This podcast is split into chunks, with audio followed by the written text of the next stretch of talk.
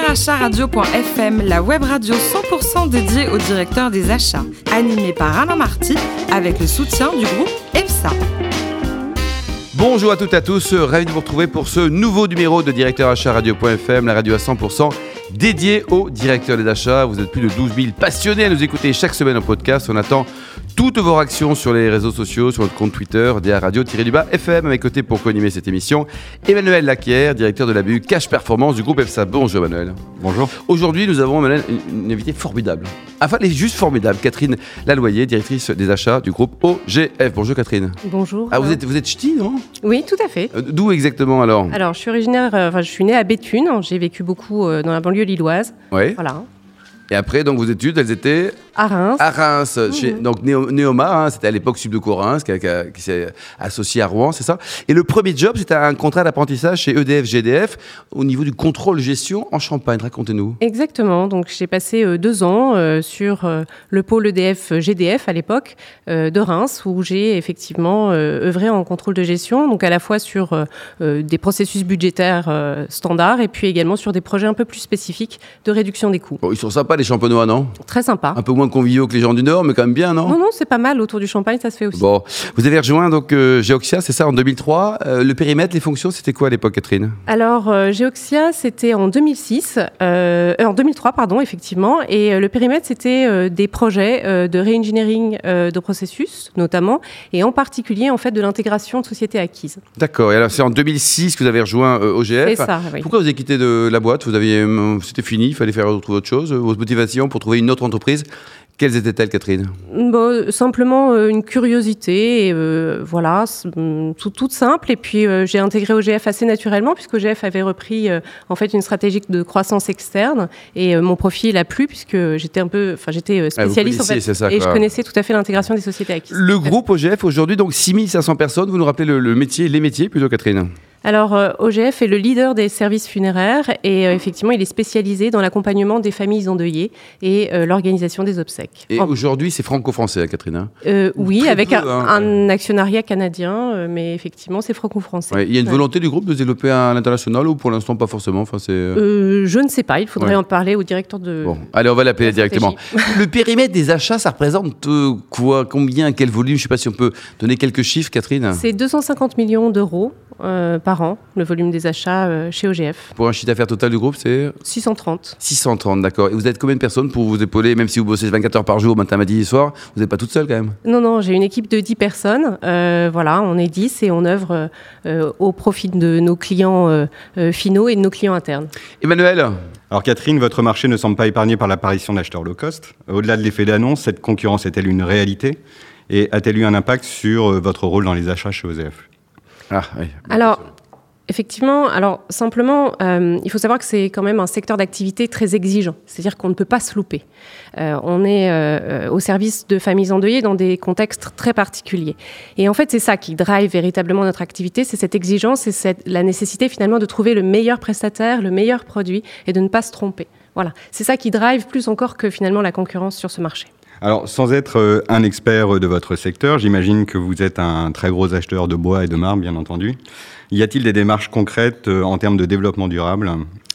Sur euh, l'ensemble de votre process achat Alors OGF a effectivement une expertise en, euh, en matière euh, de monuments d'une part, et puis euh, c'est également un groupe industriel puisque nous fabriquons nos cercueils.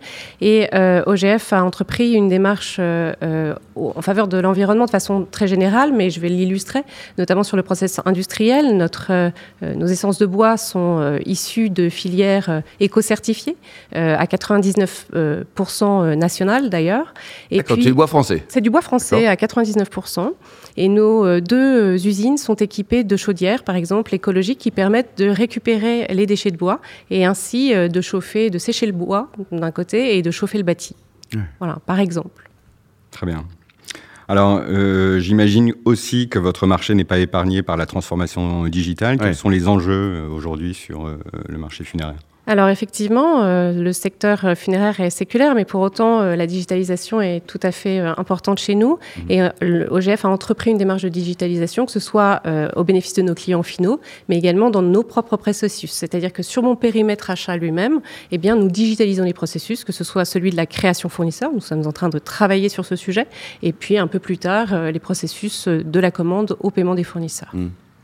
Vous prenez un peu de temps pour rencontrer justement, Catherine, des, nouveaux fournisseurs euh, Parce que c'est. Bon, vous êtes 10 personnes, c'est une petite équipe quand même. Hein, et il y a des gens qui viennent voir, qui vous sollicitent, notamment des jeunes boîtes, des start-up, tout ça. Ils ont tous des bonnes têtes et une bonne banane. Là, mais vous les voyez ou pas? Oui, c'est une vraie volonté, c'est une vraie philosophie. Voilà. Euh, j'ai une vraie énergie sur ce sujet. Euh, parce, et donc, la plupart du temps, je suis sollicitée, c'est vrai. et on accueille ces gens-là dans nos bureaux, on les écoute, on les écoute parler de leur business et on on voit en quoi ça peut répondre à certains de nos besoins ou à certaines euh, de Et nos vous avez déjà fait travailler concrètement des, startups ou des jeunes boîtes ben j'ai plein d'idées qui me viennent ah. finalement euh, en tête. Euh, là, j'ai alors c'est c'est une entreprise particulière qui emploie notamment des handicapés et sur la collecte du courrier. Et là, on va faire un test avec eux. C'est des choses qui moi me tiennent à cœur.